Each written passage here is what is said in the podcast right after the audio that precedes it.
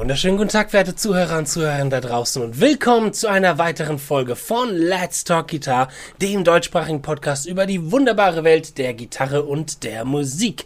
Wieder versammelt in den heiligen Hallen der, der Podcast-Schmiedereien. Das bin natürlich ich, der Justin Hombach und der... Fabian Ratzak. Servus, Justin. Grüß dich, Fabian. So, heute haben wir mal wieder eine Folge, in der wir ein bisschen abnörden wollen über Gear, eins unserer Lieblingsthemen natürlich. Und zwar haben wir heute mal einen, einen Teilbereich ausgesucht, den wir noch gar nicht so oft hatten, nämlich die Pickups. Und dafür haben wir natürlich einen absoluten Experten in unsere Show heute eingeladen, nämlich den lieben Andreas Kloppmann. Grüß dich, Andreas. Hallo, Jungs. Grüß dich, Andreas. Hallo. Justin und Fabian, grüß euch. Hi. Schön, dass du da bist.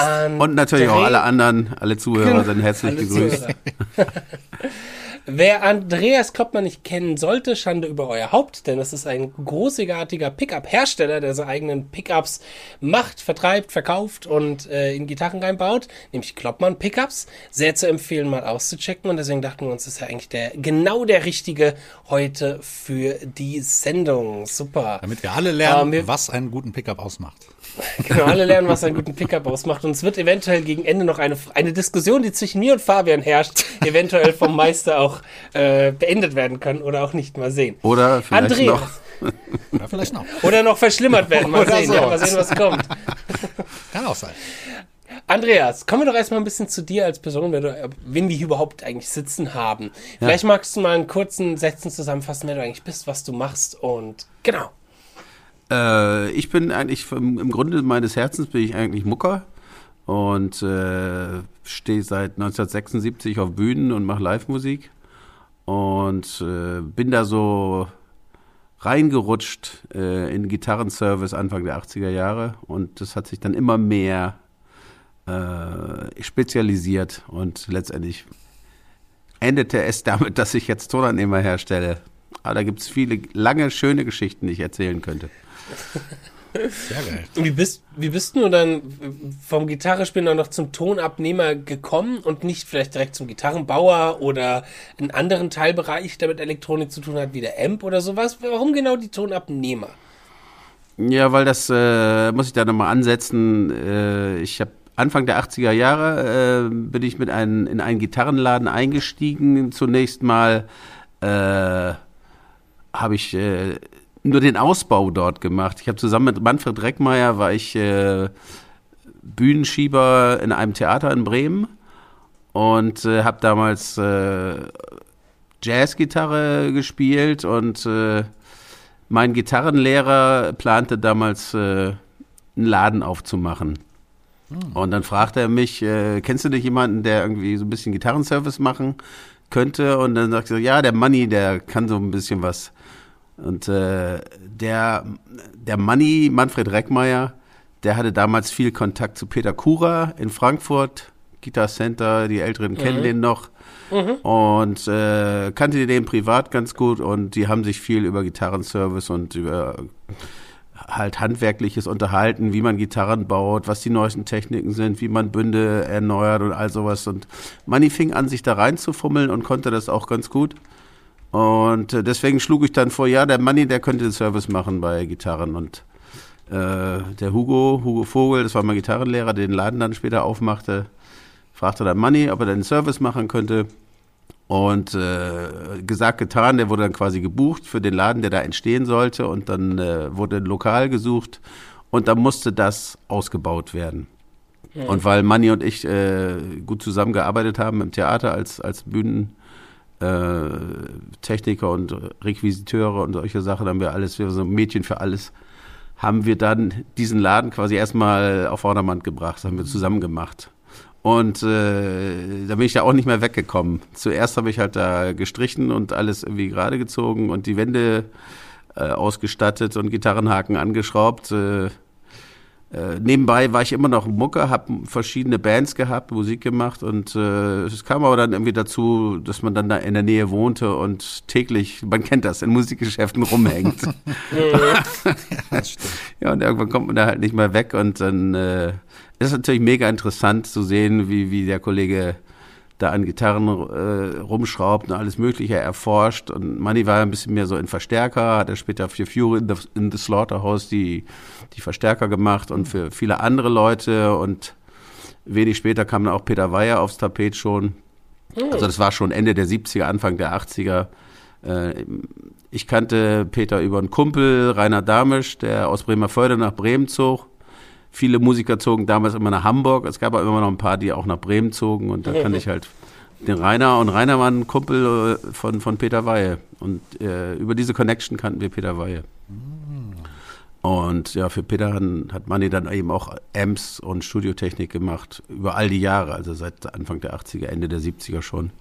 Sehr cool. Also warst du auch äh, sehr viel im Service dann und hast auch tatsächlich erstmal. Ja, genau. Also ich, ich, bin da, äh, ich war dann immer öfter da und irgendwann habe ich Gitarrenservice gemacht. Also 84 habe ich schon Pickups auseinandergebaut da. Cool. Sehr gut. Und dann kam Ja. auch direkt die Faszination dazu, äh, zu den Pickups dann auch, oder war das eher. Ja, also da war zu der Zeit habe ich im Prinzip alles noch gemacht. Ich habe damals auch komplette Gitarren gebaut. Ich habe äh, mehrere Explorer gebaut, fand ich damals klasse. Ach, geil. Manni, der, Willst Manni wusste die ganzen Adressen, wo man Holz kaufte. Der fuhr dann immer nach Hamburg und kaufte Holz und, und konnte immer Willst Gitarren du sagen, dass dieses, dass dieses Wissen, was du da rausgenommen hast, ich sag mal, alles irgendwie mal so ein bisschen zu machen, später auch deinen Sound, wie du deine Pickups gestaltest, äh, auch irgendwo beeinflusst hat? Naja, klar. Also das ist äh, also äh, alles, was in der Zeit passiert ist und über all die Jahre dann immer weiter, führt dazu, natürlich da das, dazu, dass man einen Geschmack oder äh, eine Orientierung hat, wie, wie E-Gitarren klingen und äh, was gut ist und was weniger gut ist oder wie man bestimmte Klänge benutzt. Äh, ja, also ich, ich, ich versuche mal äh, Klänge zu analysieren und gar nicht zu, zu äh, beurteilen, nicht sagen, es gibt gut oder schlecht, sondern alles hat irgendwie eine Qualität, die irgendwo auch einsetzbar ist. Und äh, das habe ich ja über die Jahre so auch kennengelernt. Also Anfang der 80er war ja die, die Anfangs, die Gründerzeit des Gitarrenmoddings. Ne? Da haben wir äh, alles Mögliche gemacht, äh, auch böse Dinge, Griffbretter platt geschliffen und äh, Stege gegen Messingteile. Das war ja das Messingzeitalter, nenne ich das immer. Die Messingzeit. Aber das sind alles Dinge, die, die, die lernst du dann, äh, was ein Messingsteg macht und was ein Originalsteg macht. Und mir ging es aber ganz, ganz schnell so, dass ich dann back to the roots wollt, wollte. Ähm, auch mit Strahtschaltung. Ich hatte alles Mögliche ausprobiert und habe dann irgendwann gesagt, so jetzt fängst du immer mit der Originalstrahtschaltung an, weil Hendrix hat das schließlich auch mit der Originalschaltung gemacht. Genau. Also muss man jetzt äh, erstmal einmal back to the roots und erstmal gucken, äh, wie dies die anderen so in den 70er Jahren so gemacht haben. Ja, und dann wurde es halt immer mehr hin und her und ja. Äh, irgendwann hat sich das so rauskristallisiert, weil viele Leute machten Gitarrenbau, viele Leute machten Bebündung und äh, Pickups gab es damals nicht so viele. Deswegen hatte ich auch eben schnell auch äh, eine weitreichende Klientel, die dann auch zu mir kam und äh, mich nach, nach speziellen Sachen fragten, ne? wie zum Beispiel Thomas Blug, der da irgendwann kam und wollte einen bestimmten Pickup dann RWAP waren, haben. Damals war das nicht so leicht zu kriegen. Na klar, es gab immer Seymour Duncan, aber äh, den, genau den richtigen Pickup in der richtigen Entwicklungsrichtung zu kriegen, das war damals nicht so einfach. Und deswegen musste ich solche Spezialaufträge halt machen und äh, habe dann eben auch gelernt, äh, auf Kundenwünsche halt so genau einzugehen, dass sie halt wirklich auch genau das bekamen, was sie sich vorstellten. Ne? Ich glaube, so im deutschsprachigen Raum gibt es jetzt auch gar nicht mal so viele Leute, die Pickups herstellen, oder? Ach doch, gibt's schon. Ja? Ja, ja. Okay, ich bin da, bin da nicht so in dem, in dem Metier drin. Das ist vielleicht zum einen für die Diskussion ganz gut, weil hier jemand sitzt, dem äh, in der Regel, der das Stock-Pickup ganz gerne auch an sich nimmt, äh, den die Ibanez-Leute ihm in die Hand drücken. Ähm, aber deswegen bin ich da auch jetzt nicht so sehr im Metier drin, um da jetzt jeden Pickup-Namen zu kennen. Aber wenn du sagst, da gibt's schon einige in Deutschland, dann ist das natürlich auch nochmal ganz gut zu wissen, ja. Weil ich habe auch bis jetzt immer nur von Kloppmann-Pickups von Freunden von mir gehört, wie jetzt Fabian, die damals, meine ich, der spielt welche von dir Ja. und der Thomas Blug und so und auch der, der liebe Ich Fabian. natürlich auch. Ja, ja, genau, genau. Ach, Ach. vergessen. Ja, cool. Wie, was würdest du denn dann auch sagen, wenn du das mal so ein bisschen analysierst und reflektierst, was so einen guten Sound für dich eigentlich ausmacht? Kann, kannst du das in Worte fassen oder ist das eher eine äh, unmögliche Aufgabe? Ach, ich glaube schon, weil es ist, äh, wenn ich mich mit Peter Weyer unterhalte, dann geht es immer auch darum, wenn wir bestimmte Pickups vergleichen, äh, Puffs oder auch Strat-Pickups, dann geht es darum, äh, gibt es äh, ein exakte, eine exakte Replik oder gibt es tatsächlich objektive Kriterien, die einen guten Sound beschreiben? Und dann sage ich immer, ja, das gibt es für mich. Und zwar ist das äh, ein schöner Grundtongehalt. Ähm, all das, was sich jeder also vorstellen, keine, keine schwimmenden Bässe, äh, feste Tiefmitten und ein schönes Obertonbouquet und Hochmitten, die nicht nerven. Aber sie müssen vorhanden sein zu einem bestimmten Grad. Also eine, eine klangliche Ausgewogenheit, das ist das, was einen guten Sound eigentlich ausmacht. Und der Vorteil ja. ist ja auch, da du ja auch schon, da du ja selber Musiker bist und auf der Bühne stehst, du weißt ja auch, was einen guten Sound ausmacht auf der Bühne. Das ist halt auch wichtig, ne? Weil es bringt dir ja, das, ja, du klar. zu Hause im Wohnzimmer einen geilen Sound hast und äh, im Proberaum schwimmt alles weg. Ne? Genau, auf der Bühne ist es halt wichtig, dass man eben seine Frequenznische hat, die gut bedienen kann und eben auch niemanden damit verletzt und trotzdem äh, gut füllt, dass es auch gut klingend ist. Ne? Das ist halt die Disziplin, die man da erreichen muss. Das ist die hohe Kunst. Oder bekleiden muss, ja. Würdest du da sagen, dass du mit deinen Pickups, die du dann im Laufe der Jahre hergestellt hast oder jetzt gerade auch am Produzieren bist, ähm, schon in eine gewisse äh, musikalische oder genretechnische Nische hineingehst? Oder würdest du sagen, dass du da auch versuchst, so viel abzudecken an Musikgenres, wie es geht? Also, oder würdest du eher sagen, okay, ich mache mehr für die Blues-Rock-Fraktion oder mehr für die Jazz oder mehr für die Metal-Leute? Ja, da denke ich eigentlich dich... gar nicht ja. drüber mhm. nach. Also ich, ich, mhm. ich denke da nicht genrebezogen, obwohl viele Sachen auch immer gekoppelt sind mit dem Genre. Also was für sie 59er Puff, das ist dann irgendwie gleich Blues oder Classic Rock oder sowas.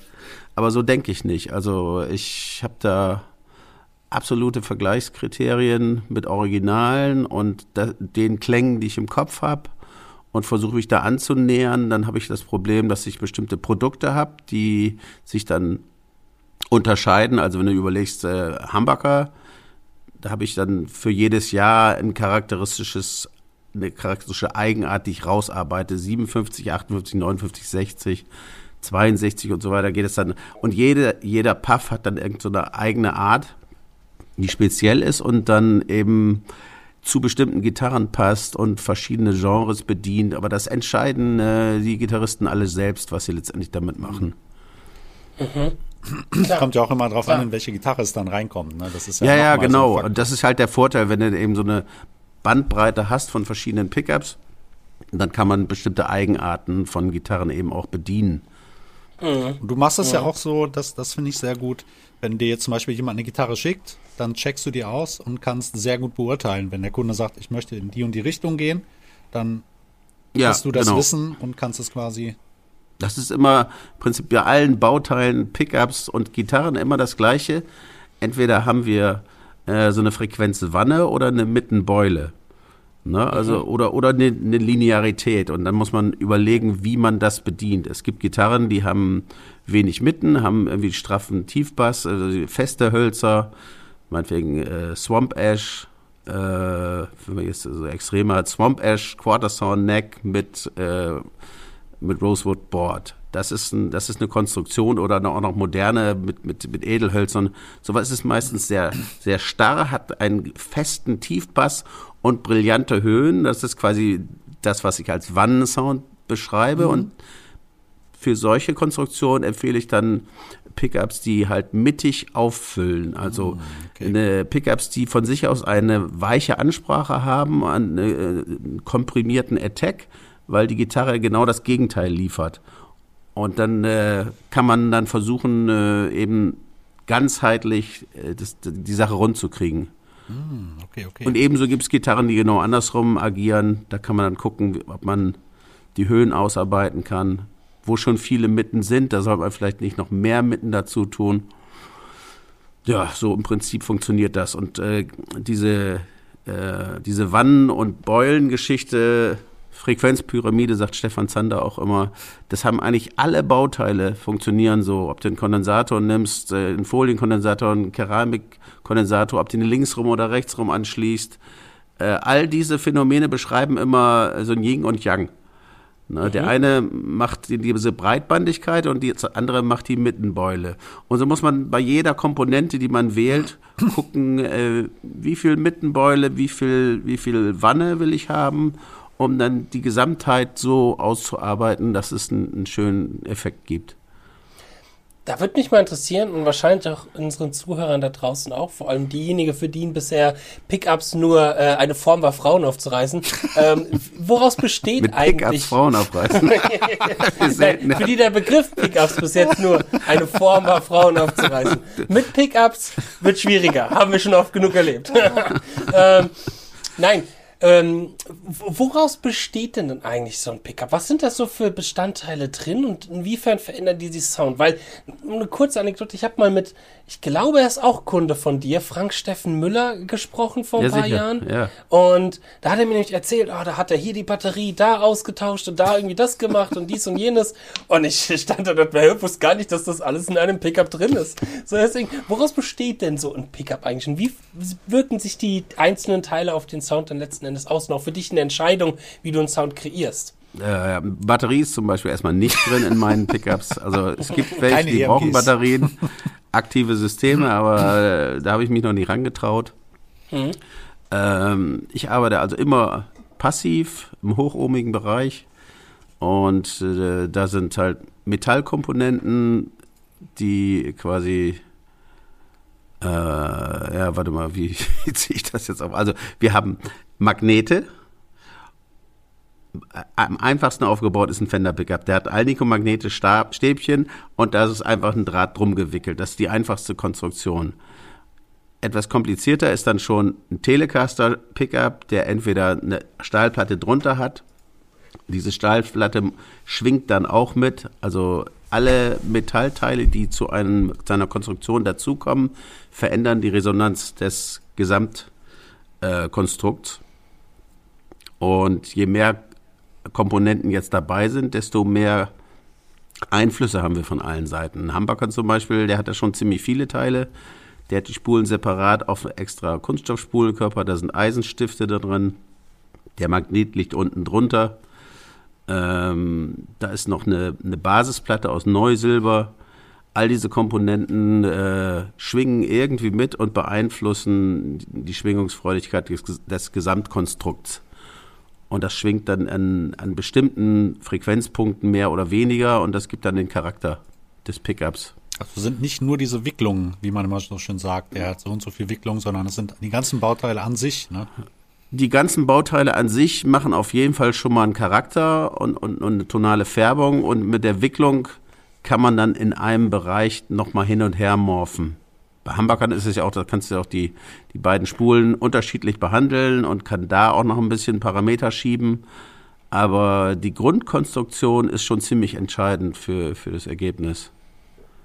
Deswegen mhm. habe ich irgendwann aufgehört, Teile zuzukaufen und habe dann äh, alle Teile selbst erstellt. Ich habe selbst die Schrauben machen lassen und okay, die Eisenkerne cool. bei Hamburgern, um bestimmte Krass. Phänomene wirklich unter Kontrolle zu kriegen. Mhm. Ich habe immer weiter geforscht und dann habe immer gefunden, okay, hier erreicht eine Grenze, über die ich nicht rüberkomme. Und dann muss, dann muss man sich überlegen, dass man diesen Punkt halt anfasst. Und dann muss man diese Komponenten erforschen und dann eben selbst erstellen, um mhm. diese Punkte unter Kontrolle zu kriegen. Interessant. Ja, das denkt man nämlich natürlich auch erstmal gar nicht, wenn man sich nur diesen Pickup ansieht, wie viel da eigentlich drin steckt und wie viel er auch dann letzten Endes, ich sag mal, wichtig und relevant ist für den Sound, den man letzten Endes da rausbekommt. Was würdest du denn dann so ein bisschen auch unterscheiden zwischen einem qualitativ hochwertigen und auch einem teuren Pickup hingegen zu einem, ich sag mal, relativ billigen Pickup. Ähm, wo würdest du da, ich sag mal, einerlei im Sound, aber auch in, in dem, was da drin steckt, vielleicht noch einfach einen qualitativen Unterschied sehen? Beim günstigen Pickup äh, wird wahrscheinlich erstmal darauf geachtet, dass das Ding überhaupt funktioniert. Im, besten Fall. Ja, im besten Fall. Und äh, da kann man Glücksgriffe haben. Äh, es gibt durchaus äh, chinesische Stratocaster-Konstruktionen, die nicht wie Strat klingen, aber die eigentlich einen ganz guten Sound machen. Ich äh, meine so diese, die, die so P90-mäßig aufgebaut sind, die dann Eisenstifte haben statt Alnico und haben dann äh, keramische Magnete drunter geklebt. Äh, das klingt nicht wie ein Strat-Pickup, aber hat äh, durch die Anwesenheit dieser Eisenkerne einen ganz charmanten Ton. Der setzt sich nicht so bissig durch, aber äh, für, für süßliche, warme Töne ist das gar nicht so schlecht.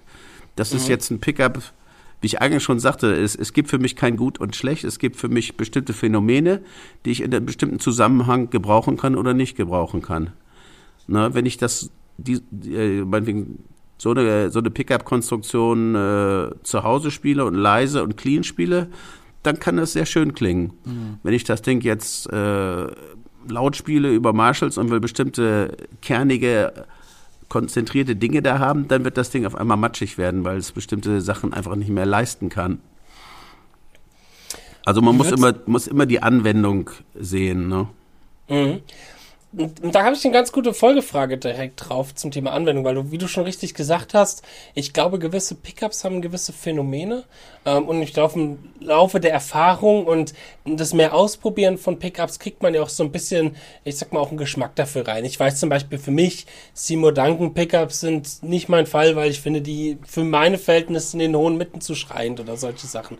Solche Dinge findet man dann ja mehr und mehr raus. Jetzt aber ist zum Beispiel dort mir auch mal aufgefallen, dass eine Gitarre, die bei mir mit Seymour Duncans versehen ist, in einem Band-Kontext äh, sehr, sehr gut funktioniert wiederum auf der anderen Seite und meine Gitarre ja, sich dadurch sehr gut durchsetzt. Äh, anders als jetzt die Dimasius, die ich oft habe. Was würdest du denn empfehlen, ich sag mal, jungen oder ein bisschen unerfahrenen Gitarristen oder Leute, die sich dort, ich sag mal, ein bisschen mehr Wissen drauf schaffen wollen, wie die so eine Erfahrung, ich sag mal, sammeln können, ohne jetzt äh, zu Thomann zu gehen und fünf Pickup-Sets zu kaufen, versuchen alle einzubauen und die dann gegenseitig zu testen und am Ende eh irgendwie nichts richtig bei rumkommen. Was würdest du sagen, was, was muss man dafür machen, um so eine Erfahrung dabei reinzubekommen? Worauf sollte man achten beim Hören vielleicht auch? Oder worauf sollte man hören, das genau. Man ja, ja. Lernen. ja, das ist, das ist ja echt schwierig, da jetzt eine, eine pauschale äh, äh, Empfehlung zu geben. Im Prinzip muss man äh, erstmal lernen, eine Tonalität zu erkennen und mhm. Rückschlüsse zu ziehen, äh, welche Effekte zu was führen. Ist ja, eine E-Gitarre ist ja immer eine Kombination. Du hast äh, die Gitarre an sich, du hast den Pickup, dann hast du Effektgeräte, Kabel und Amps und Lautsprecher, also eine riesige Signalkette, die insgesamt halt einen Charakter des, des letztendlichen Tones macht. Und äh, da muss man sich erstmal überlegen, ähm, welche Komponente macht was und wie wichtig ist der Pickup hier der ist schon ziemlich wichtig, äh, weil ein gutes Signal setzt sich immer durch bis zum Amp, aber man muss äh, entscheiden können, in welche Richtung man überhaupt gehen möchte. Und dazu gehört schon ein bisschen Erfahrung, weil der Pickup allein ist es ja auch nicht. Also mhm. in der Gitarre ist gleich so viel Peripherie, die entscheidet, äh, ob das gut geht oder nicht. Ne? Ob die Poti-Werte stimmen, ob der Kondensator richtig gewählt ist und all sowas und was, profane Dinge wie Masseverbindung oder sowas ganz zu schweigen, ne? Auch die Hardware natürlich, ne? Das ist auch nicht uninteressant. Ja, ja, klar, die Hardware ist ja das, was, was die Gitarre erstmal klingen lässt mhm. in einer bestimmten Art und Weise und dann kommt der Pickup und soll das dann transportieren. Und oft stecken da schon die, die Würmchen drin in der Hardware. Mhm. Mhm. Also es ist schon ähm, äh, eine Sache, die man ziemlich ganzheitlich behandeln muss um wirklich zu kapieren, was letztendlich passiert, wenn man bestimmte Ziele hat. Das ist überhaupt der Schlüssel überhaupt. Äh, Sage ich auch immer, bevor man loslegt, muss man erstmal ein Ziel haben. Und dann muss man gucken, dass man sich mit Leuten unterhält, die da auch äh, ein bisschen was von verstehen oder vielleicht einem gute Tipps geben können, um zu einem bestimmten Ziel zu gelangen. Ne? Sehr gut. Man muss quasi eine, eine Klangvorstellung schon haben um konkret einen Schritt zu gehen in eine Richtung. Für unsere Zuhörer, ich meine, ich weiß es ja, was Kloppmann Pickups speziell macht, aber für unsere ja. Zuhörer, wie würdest du das, was, wie würdest du das ähm, erklären, wenn du sagen würdest, okay, das macht uns aus oder das macht dich aus in der Herstellung und vom. Äh, ich glaube, das, was mich entscheidend ausmacht, ist, dass ich tatsächlich selbst jahrzehntelang mein bester Kunde war. Ich bin hm. Nutzer gewesen, ich habe Top 40 gemacht, ich, ich war jedes Wochenende dreimal in der Situation, mich mit einer bestimmten Gitarre durchzusetzen für bestimmte Sounds, Sounds zu kopieren, die auf Platten waren, äh, Sounds zu haben, die sich in der Band durchsetzen, ohne zu matschen, zu übertrieben zu füllen oder ohne zu nerven. Mhm. Ne, das ist, das ist, glaube ich, äh, das große Plus, was ich bieten kann, dass ich viele Situationen halt kenne. Ja, das ist definitiv. Ja. Kann ich nur machst du ne, Darüber hinaus kenne ich hm? natürlich die ganzen Roots. Äh, ich habe selbst jede Menge alte Gitarren. Und äh, wenn ich von der 62er Strat spreche, dann weiß ich, was es bedeutet, weil ich habe eine. Hm.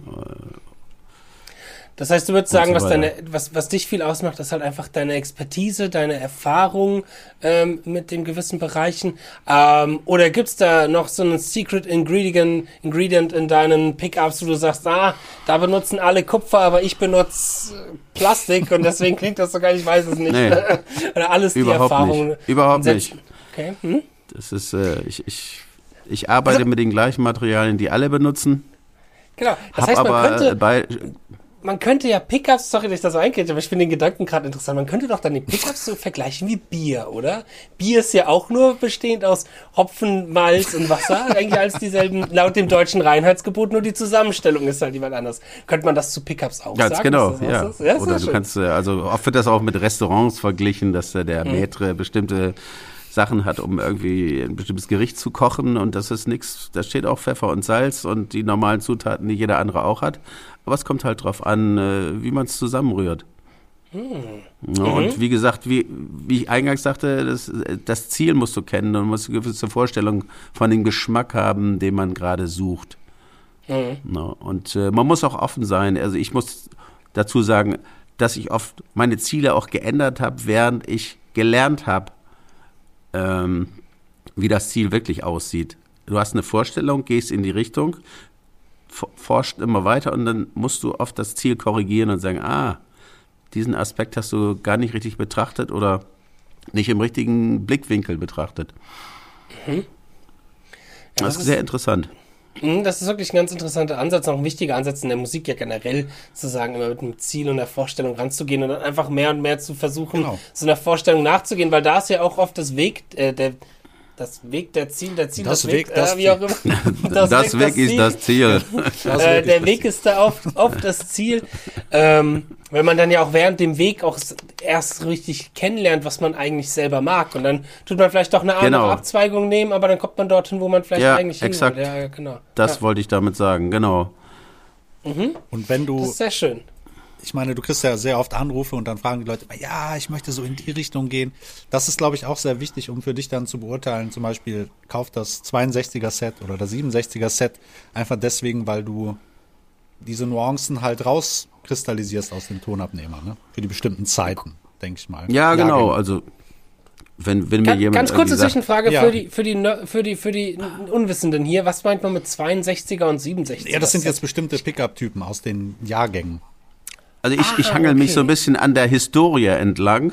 Mhm. Äh, und äh, habe also gerade Stratocaster als erstes äh, sehr stark erforscht und weiß, dass also zu bestimmten Jahren äh, bestimmte Dinge geändert wurden bei Fender und dadurch resultieren immer leicht unterschiedliche Sounds und cool. äh, daran habe ich halt meine Produktpalette so ein bisschen äh, aufgezogen dass also immer, wenn es sich, wenn es Änderungen gibt, die wirklich äh, einschneidend sind, da habe ich dann ein neues Modell. Also ich habe einen 54er, einen 56er, dann habe ich einen 60er, einen 62er, dann habe ich ein 65er Set und ein 67er Set. Das heißt, sind alles Epochen, wo gewisse Dinge geändert äh, wurden bei Fender. Ich habe auch ein 64er Set, aber das habe ich gedacht, das veröffentliche, veröffentliche jetzt erstmal nicht, um die Leute nicht komplett zu verwirren. Das heißt, du hast keinen Weinkeller, sondern du hast so einen Pickup-Keller, an dem du dann runtergehst und dir dann deine Pickup-Jahrgänge raussuchst. Und dann oh, heute mal Sozusagen, der 64er. Ja, ja, ja, ja, ja, genau. Oh, der gute 59er. Ach, herrlich, herrlich. herrlich. Der perlige Geschmack. ja, genau. Der, der ist gut im Abgang. nee, nochmal zurück zu Fabians Der Abgang, der muss gekommen, ja. So, aber zurück zu Fabians Frage. Ich habe die total verdrängt jetzt damit. Das tut mir leid. Vielleicht magst du die nochmal kurz wiederholen, Fabian. die Frage, die du Frage, gerade ach so, wenn jetzt Kunden speziell auf dich zugehen, dass du halt dann diesen Zugang hast, dass du direkt sagen kannst, okay. Ja, ich, ich, ich interview dann den Kunden. Äh, was magst du hören? Was ist, was ist dein Genre? Äh, was liebst du meinetwegen an der Strat? Was bietet deine Strat? Was bietet sie dir nicht? In welche Richtung könntest du vorstellen, dass sie das, was sie machen könnte? Welche Musik äh, spielst du gern? Ähm, in welche Richtung soll das gehen? Was für ein Amp spielst du? Benutzt du Pedale? Da unterhalten wir uns eine Viertelstunde und dann Mhm. äh, mache ich Vorschläge. So funktioniert das. Das ist gut. Das heißt, recherchierst du dann auch noch ausgiebig oder bist du jemand, der dann. Ja, das mache ich manchmal auch. Also es gibt Leute, die dann äh, mir E-Mails schicken mit YouTube-Links Mhm. o- oder Klangbeispiele schicken. Das gucke ich mir dann an Mhm. und äh, lass mich da einfach von inspirieren und versuche dann zu reflektieren, Cool. äh, wie man am besten da hinkommt. Und je mehr man dann halt weiß, desto besser. Ne? Das heißt, ich, ich würde jetzt zum Beispiel zu dir hingehen und sagen, ey, ich mache 80er Jahre Shred, aber mit einem Camper als Amp und einer Ibanez 7-Seiter Gitarre und dann wüsstest du, alles klar, der und der Pickup ist wahrscheinlich am besten für dich geeignet. Ja, genau. so. Da würde ich so sagen, hier setze ich mal hin, spiel mal vor. Okay, alles klar, cool.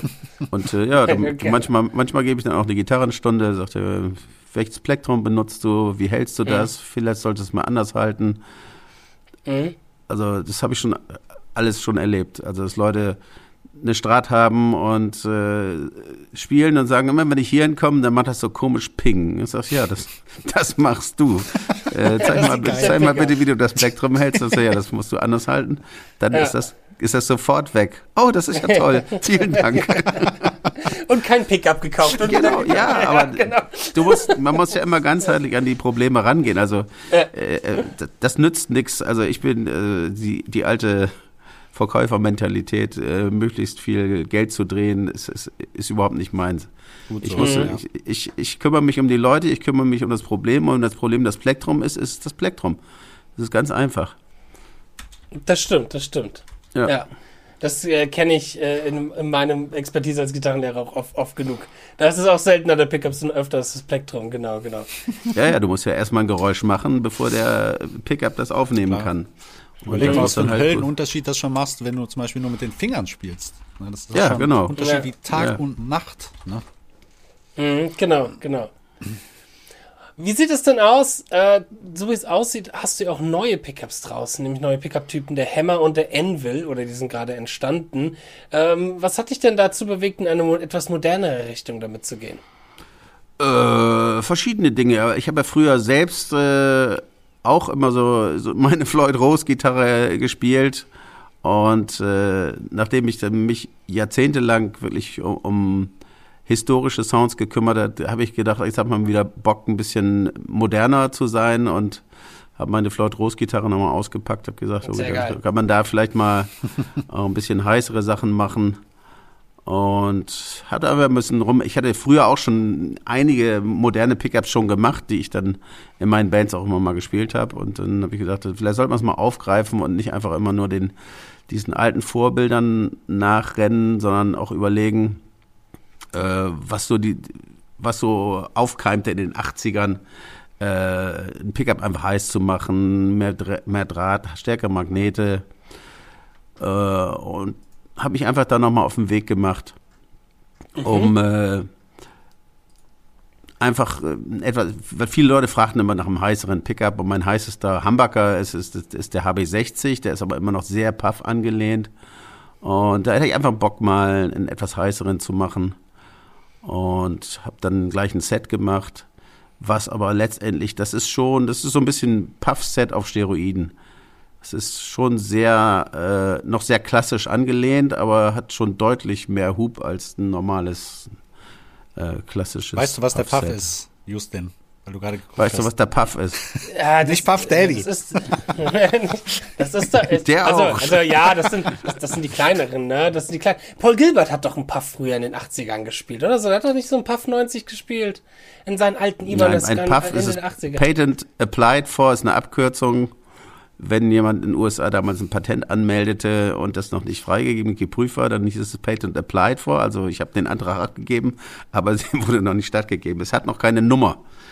Und Mhm. äh, daher kommt diese Abkürzung, als die, die Puffs rauskamen, 56, 57, wurde das Patent eingereicht und äh, dann haben sie erstmal Aufkleber gedruckt, wo Patent Applied vor drauf stand. Also wir haben das patentiert, aber es gibt noch keine Patentnummer. Und dann haben sie Aufkleber gedruckt und solange die Aufkleber hatten, bis 1963 haben sie die draufgeklebt und hatten aber, glaube ich, vorher schon das Patent und ab Mitte 63 gibt es dann auch die Nummer auf dem Pickup. das und wusste ich äh, das, ja, deswegen heißt das PAF oder PAF, Mhm. weil das ist quasi eine Abkürzung von dem Patent Applied For. Was die sind ja schon, schon auch anders als so die normalen klassischen Hamburger, wie man sie kennt. Ich, allein von der Größe mal. Das ist der so klassische der Hamburger, klassische den man Ach, das kennt. ist sogar der klassische Hamburger. Ja, ja, das ist der, Ja, das für ist mich der klassische der Ursprungs. Ja, Das ist ist, der ja egal. für mich sind die so. klassische Hamburger. nee, Naja, wo, das ist äh, schon eine, eine Abart, eine Perversion. ähm, wie, wo, wo liegt denn dann da so der Unterschied zwischen diesen Puffs, wie man sie, ich sag mal, jetzt kennt, äh, bei alten Gibsons oder so, äh, und ich sag mal dann den neueren, wo du halt wirklich die beiden Single Coils so nebeneinander hast? Wo wäre dann da so Äh, der nee, Unterschied? Oder, Puff- oder? Ja, jetzt sagst du, du hast zwei Single Coils nebeneinander. Das hat man ja nicht. Das ist immer eine Konstruktion, die, die äh, zusammen immer noch Geräusche macht. Also selbst wenn du Single Coil schaltest, beim Humbucker äh, schwingt das, das gesamte Metallkonstrukt immer noch mit. Also kann man das beim. Humbucker gar nicht mal so pauschalisieren, von wegen, jo, das sind halt einfach zwei Single Coils übereinander gelegt, sondern da ist Nee, steckt nee, noch ein mehr Humbucker, ein dahinter. Humbucker ist ein Humbucker. Jetzt müsste ich mich ein bisschen mehr Äh, aufklären. nee, ich dachte steckt nämlich immer, das sind zwei, zwei Steckt Single nicht Coils mehr übereinander. dahinter. Was, was steckt da steckt noch nicht so mehr, dahinter? war's. Jetzt bin, ich, jetzt bin ich neugierig. Was steckt da noch mehr hinter? Was, was ist da noch so anders? Also, wenn man die Hist von, von der Historie mal äh, das, das aufrollt. Früher haben, äh, wurden Alnico-Magnete verwendet und ein 42er Draht. Äh, Im Prinzip zwei Spulen mit ungefähr 5000 Windungen. Und das gibt halt einen gut klingenden Humbucker, der jetzt nicht über die Maßen viel Output hat, aber auch nicht wenig. Also das ist ein Ding, wo man super mitarbeiten kann und auch viele Leute über Jahrzehnte super gearbeitet haben. In den 80ern versuchte man die Dinger dann heißer zu machen und du kannst dann, um mehr Windung auf eine Spule zu kriegen, einfach einen dünneren Draht nehmen. Ein dünnerer Draht macht aber folgendes, äh, verlagert die Resonanzfrequenz weiter runter in den tief, tief, tiefer tönenden Bereich und äh, fokussiert die Resonanzfrequenz stärker. Wenn jetzt aber den Alnico-Magneten rausnimmt, der eben selbst auch äh, die Resonanz nach unten verlagert und durch einen keramischen Magnet äh, ersetzt, dann bleibt die Resonanz in einem Bereich, den normaler PRF-Humbucker hätte. Also wenn man dann Keramik äh, tauscht gegen Alnico, rutscht die Resonanz wieder rauf. Das heißt, um eine ähnliche Resonanz zu, zu positionieren, wo man sie hinhaben will, äh, kann man dann mehr Windungen machen und einen höheren Output bekommen mit Keramik, ohne dass die Resonanzfrequenz zu stark absackt. Äh, zu theoretisch? nee, nee, red, ich finde nee, es das gerade mega Ja, spannend. ja, und das- das sind, das sind Dinge, auf jeden Fall. Das waren, seit das 20 waren Jahren die Ideen. Und, oder sowas. Sau gut. ja, ja. Und das, das erste äh, erfolgreiche Produkt, da war damals der, ich glaube, der Super Distortion. Nachdem es auch immer so, so Hot Rod Kits gab. Ich kann mich erinnern, ähm, das Mitte der 70er Jahre konnte man so Zubehör-Kits für Humbucker kaufen, dass man äh, äh, keramische Magnete unten reinschob, also Ach was. äh, ja, ja, das, es gab so dicke keramische, die man in den Puff reinschieben konnte. Auch äh, das Hölzchen wurde äh, rausgenommen und statt des Hölzchens gab es noch einen keramischen Magneten, um die laut und kräftig zu machen. Die haben einen viel höheren magnetischen Wirkungsgrad.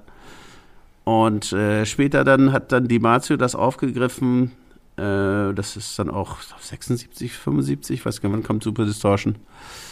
Äh, und hat dann eben diesen Super Distortion machen, der hat diese relativ dicke, kräftige keramische Magneten, hat aber, glaube ich, noch einen normalen 42er Draht, der und hat dann versucht, die Spulen voll zu machen. Und das waren so die ersten heißen Pickups, die es gab.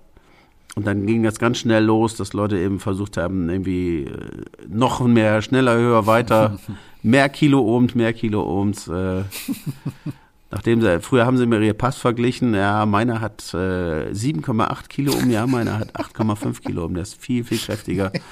Und dann äh, hat irgendjemand 9 gehabt und da muss man schon gucken. Irgendjemand hat jemand 10 gehabt und dann ging es dann weiter.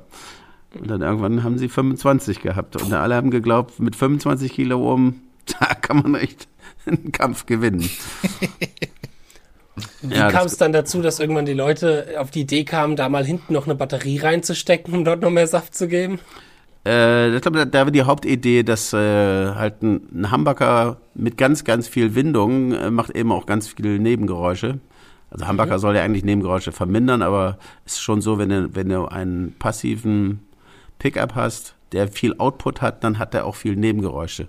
Und die Jungs von EMG sagten damals, äh, neben anderen Leuten, zum Beispiel hier Alembic-Bässe und äh, das ging auch schon in den 70ern los, wo die Leute sagten, naja, hier dynamische Pickups, das ist was aus den 50ern. Es wird mal Zeit für irgendwas Neues und frische Ideen und wir machen niederohmige Spulen und verstärken dann das mit einem kleinen Vorverstärker und können uns die Resonanz dahin bauen, wo wir sie wollen.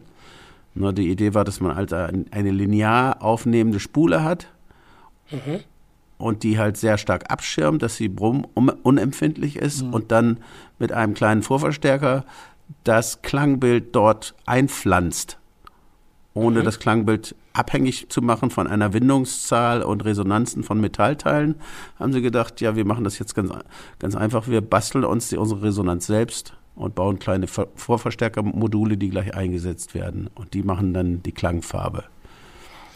Vom Konzept her eigentlich ganz Ja, das ist, das ist super, ne? Ja, ja. Aber die Praxis zeigt es dann anders. Oft.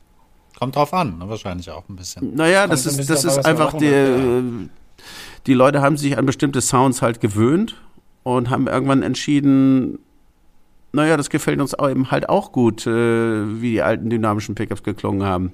Ich meine, AMG-Pickups gibt's heute noch, äh, werden Ja. auch im Rockbereich oft benutzt und das ist ja auch ein, ist auch ein guter Sound eigentlich.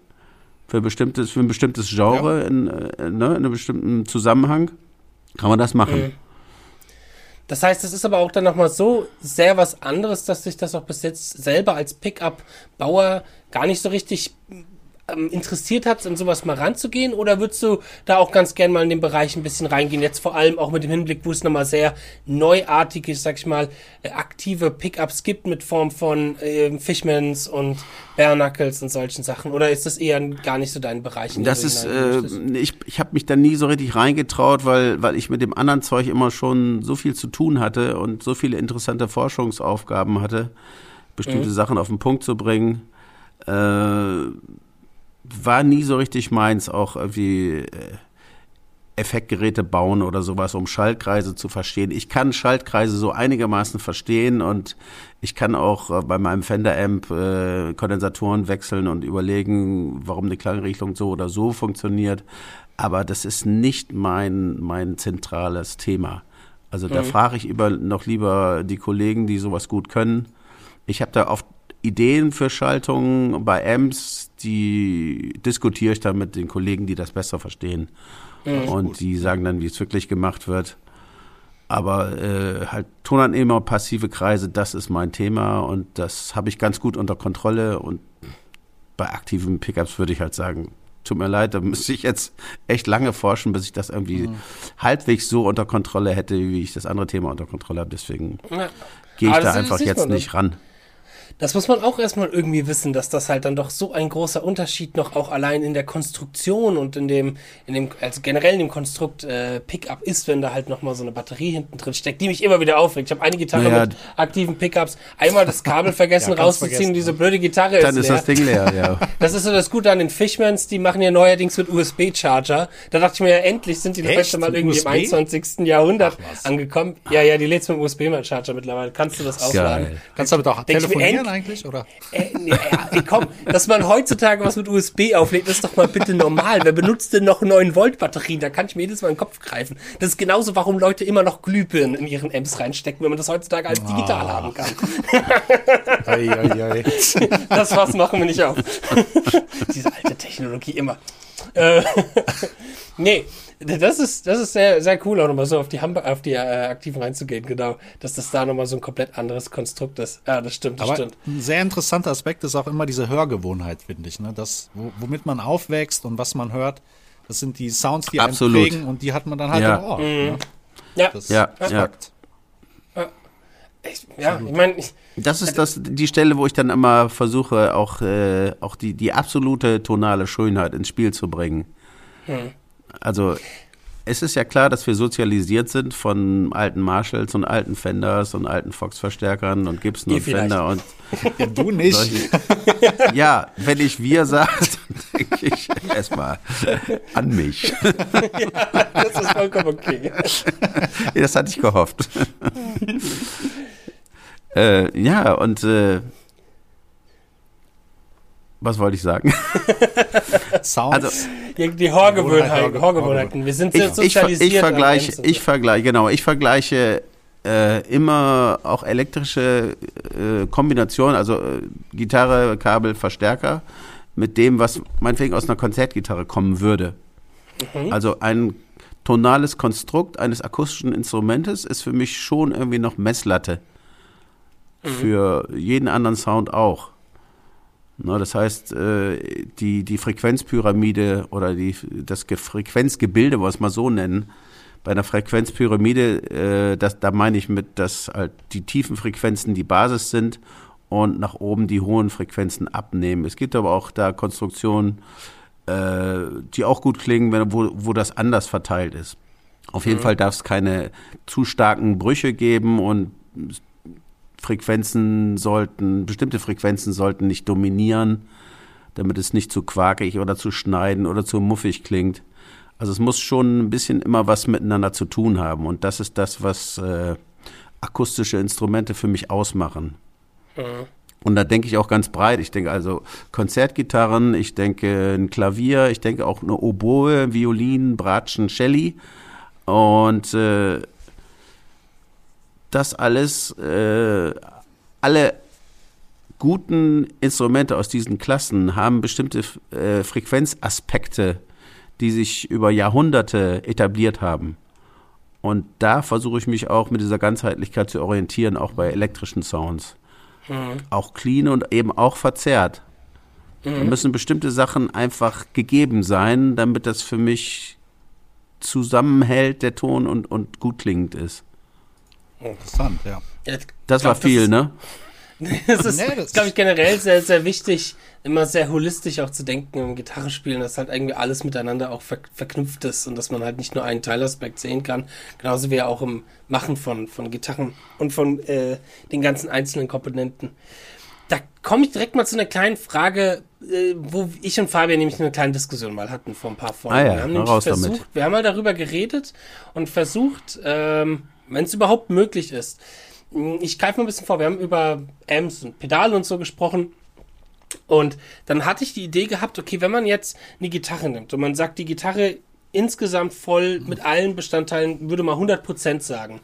Wie viel Prozent würde man dann so einem Pickup geben, um zu sagen, okay, wenn man das jetzt aufteilen müsste in ähm, was den Klang eigentlich am meisten beeinflusst? Könnte man das so prozentual entscheiden, dass man sagt, okay, äh, 30 Prozent geht an Hals, 20 daran und so und so viel macht der Pickups? Könntest du dir da was vorstellen, wie viel prozentual der Pickup Bestandteil dafür ist für einen guten Gitarrensound? Oder wie würdest du das sehen? Kommt drauf an, wie viele Komponenten beteiligt sind. Wenn wir mal von so einer ganz Nur das normalen Gitarre Grundgerüst, genau. das das Grundgerüst, also Hals, Body, äh, hier. Äh, Brücke und so Hardware und halt Pickups, genau. Ja, ich habe schon oft erlebt, dass der Pickup dann doch äh, einen großen Anteil macht. Auf der anderen Seite kann der, kann der Pickup nur das aufnehmen, was die Gitarre hergibt. Aber äh, ich habe schon tolle Sachen erlebt von, von Gitarren, wo man nichts erwartet hat und es wirklich super klang hinterher. Auch umgekehrt habe ich auch schon erlebt. Da hast du super geile Gitarren und dann passt es irgendwie nicht. Ne? Das gibt's auch. Das gibt's auch, ja. Es gibt auch, äh, äh, du hast eine Gitarre, wo du denkst, die ist ganz gut und baust dann einen guten Pickup ein und dann hörst du auf einmal Dinge, die du gar nicht hören wolltest. ja, das Weil, weil sich jetzt auf einmal offenbart, dass die Gitarre so Eigenarten hat, Ja, die man dann eigentlich lieber nicht hören wollte. Und dann muss man halt gucken, wie man das wieder wegkriegt. das, das finde ich in, in, in, in dicken Gitarren ganz, ganz furchtbar. Ich hatte mal eine Zeit lang, als ich Jazz studiert habe, hatte ich halt so eine dicke Jazzgitarre, aber jetzt auch keine ja. teure, sondern so eine 300 Euro Jazzgitarre. Und die hat beim D auf der, auf der A-Seite immer so hart angefangen zu brummen und alles hat gefeedbackt und das war alles so, aber nur bei dieser einzelnen Note. Das hat mir auch immer so verwirrt. Warum bei dieser Note? Und dann ist wahrscheinlich so, wie alles zusammenhängt in den Pickup reingeht und dann, dass irgendwie diese Frequenz genau wahrscheinlich irgendwie ja, genau, das war wahrscheinlich wird, die ne? komplette Resonanz des ganzen Dings. Ja. ja. Sowas muss man dann auch wissen. Aber sowas ist natürlich, glaube ich, bei, bei so ähm, Gitarren mit viel Klangvolumen und viel äh, Körper natürlich gefährlicher als jetzt so eine, ja, so eine dünne, dünne Kopflose. genau, das ist, äh, muss man genau wissen, in welchem Zusammenhang man sowas einsetzen kann und will, ne? Oder muss es halt mhm. komplett mit Socken ausstopfen, dann geht das auch.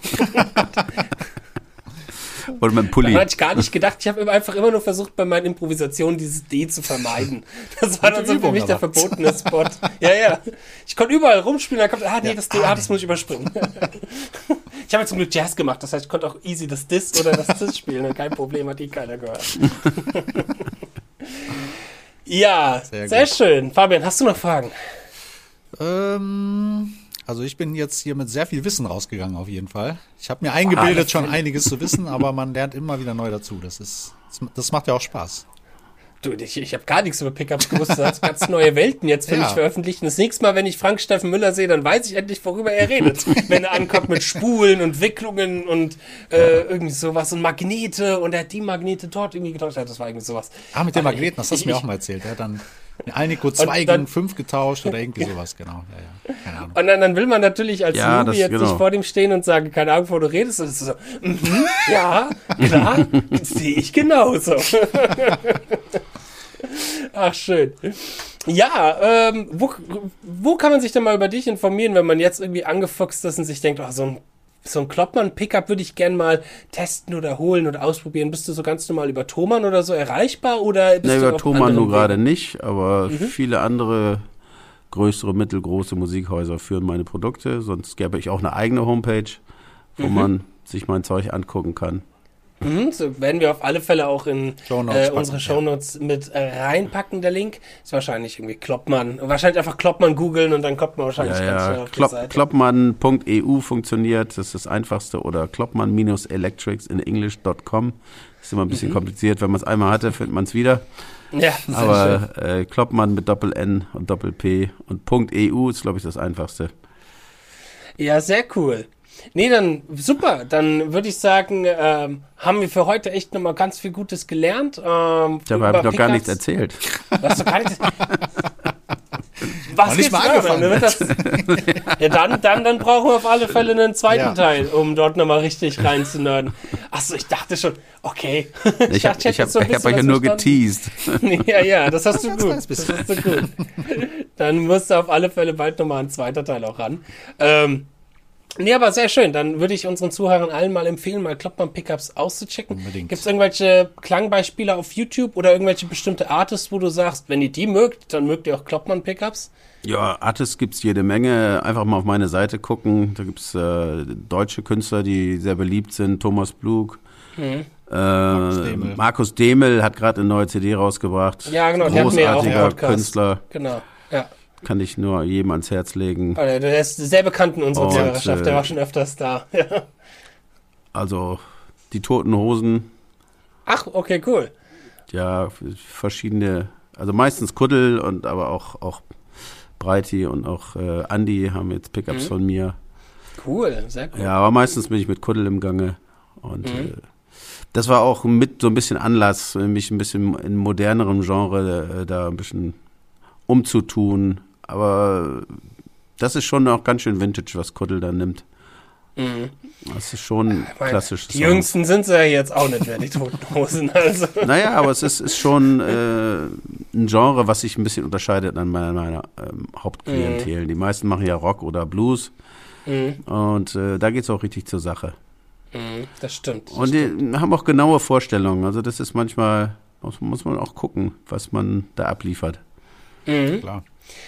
Cool. Wie gesagt, dann würde ich dir jedem empfehlen, mal die Seite und den lieben Andreas auszuchecken und all seine Produkte. Und wenn es euch gefällt, dann äh, greift auf alle Fälle zu. Kaufen, kaufen, kaufen. Aber dann, genau, kaufen, kaufen, kaufen. ähm, aber dann würde ich sagen, war es das soweit für heute Abend. Ein wunderschönes Gespräch gehabt. Wir bedanken uns vielmals bei dir, Andreas, dass du bei uns in unserer Sendung warst. Ja, ich danke euch. War sehr schön. Und bedanken uns natürlich bei unseren Zuhörern da draußen, die uns alle so fleißig unterstützen. Wenn ihr wollt, könnt ihr gerne auch nochmal bei iTunes vorbeischauen und dort eine 5-Sterne-Wertung geben und einen Kommentar hinterlassen, genauso wie auf Spotify man mittlerweile auch 5-Sterne-Wertungen geben kann. Und dann würde ich sagen, was das soweit packen wir es. Wünschen wir euch einen wunderschönen Abend oder Mittag oder vor oder wann auch immer ihr das hört. Bei uns ist gerade Abend. Ähm, und viel Spaß beim Üben und auf Wiederhören. Bis dann. Wiederhören. Tschüss. Ciao.